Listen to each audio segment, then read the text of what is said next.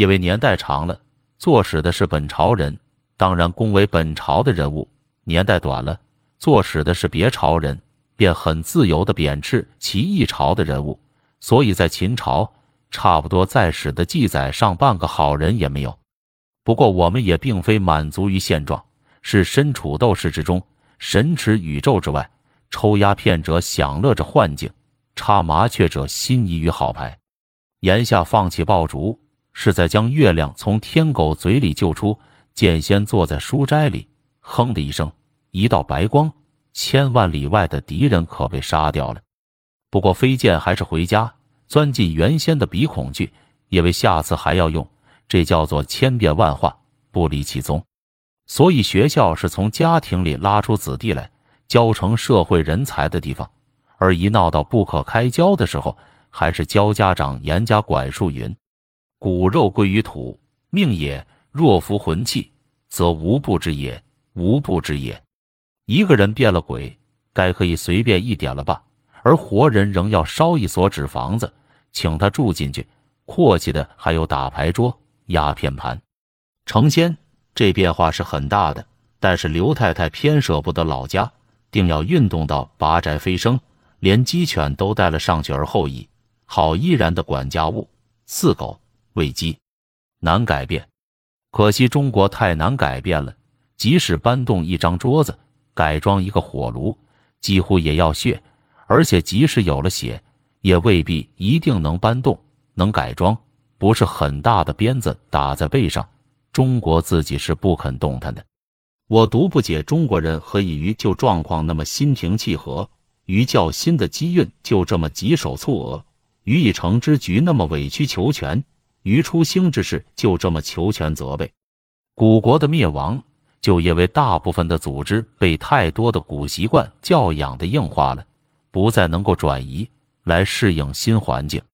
凡是读过一点古书的人都有这一种老手段，新起的思想就是异端。必须歼灭的。待到他奋斗之后，自己站住了，这才寻出他原来与圣教同源。外来的事物都要用一遍下，必须排除的。体制和精神都已硬化了的人民，对于极小的一点改革，也无不加以阻挠。表面上好像恐怕于自己不便，其实是恐怕于自己不利。但所设的口实，却往往见得极其公正而且堂皇。我们的古今人对于现状，实在也愿意有变化，承认其变化的。变鬼无法，成仙更加。然而对于老家，却总是死也不肯放。我想，火药只做爆竹，指南针只看坟山，恐怕那原因就在此。现在是火药退化为轰炸弹，烧一弹装在飞机上面了，我们却只能坐在家里等它落下来。自然。坐飞机的人是颇有了的，但他那里是远征呢，他为的是可以快点回到家里去。家是我们的牲畜，也是我们的死所。自立开有，中国公共的东西实在不容易保存。如果当局者是外行，他便将东西糟完；倘是内行，他便将东西偷完。而其实也并不单是对于书籍或古董，雷峰塔砖的挖去。不过是极尽的一条小小的例。龙门的石佛大半肢体不全，图书馆中的书籍插图需谨防撕去。凡公物或无主的东西，倘难于移动，能够完全的极很不多。但其毁坏的原因，则非如革除者的志在扫除，也非如寇盗的志在掠夺或单是破坏，仅因目前极小的自立。也肯对于完整的大物暗暗的加一个创伤，人数既多，创伤自然极大。而倒败之后，却难于知道加害的究竟是谁。开油是说明这奴才的品行全部的，这不是取回扣或取佣钱，因为这是一种秘密；但也不是偷窃，因为在原则上所取的实在是微乎其微，因此也不能说是分肥至多。或者可以谓之舞弊吧，然而这又是光明正大的舞弊，因为所取的是豪家、富翁、阔人、洋商的东西，而且索取又不过一点点，恰如从有水汪洋的处所开了一下，于人无损，于开者却有意的，并且也不失为损富济贫的正道，设法向妇女调笑几句，或乘机摸一下，也为之开油。这虽然不及对于金钱的名正言顺，但无大损于被开者也。偏执，我中华民族虽然常常是自命为爱中庸、行中庸的人民，其实是颇不免于过激的。譬如对于敌人吧，有时是压服不够，还要除恶务尽；杀掉不够，还要食肉寝皮。但有时候却又谦虚到侵略者要进来，让他们进来。也许他们会杀了十万中国人，不要紧，中国人有的是，我们再有人上去，这真叫人会猜不出是真吃还是假呆。而女人的脚尤其是一个铁证，不小则已，小则必求其三寸，宁可走不成路，摆摆摇摇。凯子辫子肃清以后，缠足本已一同解放的了。老新党的母亲们，鉴于自己在皮鞋里塞棉花之麻烦。一时也却给他的女儿留了天足。然而我们中华民族是究竟有些极端的。不多久，老病复发，有些女士们已在别想花样，用一只细黑柱子将脚跟支起，叫他离开地球。他到底非要他的狡辩把戏不可。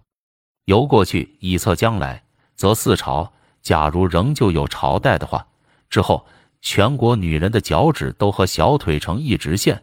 是可以有八九成把握的。圆花，我梦见自己正在小学校的讲堂上预备作文，向老师请教立论的方法。难，老师从眼镜圈外斜射出眼光来，看着我说：“我告诉你一件事，一家人家生了一个男孩，全家高兴透顶了。满月的时候抱出来给客人看，大概自然是想的一点好兆头。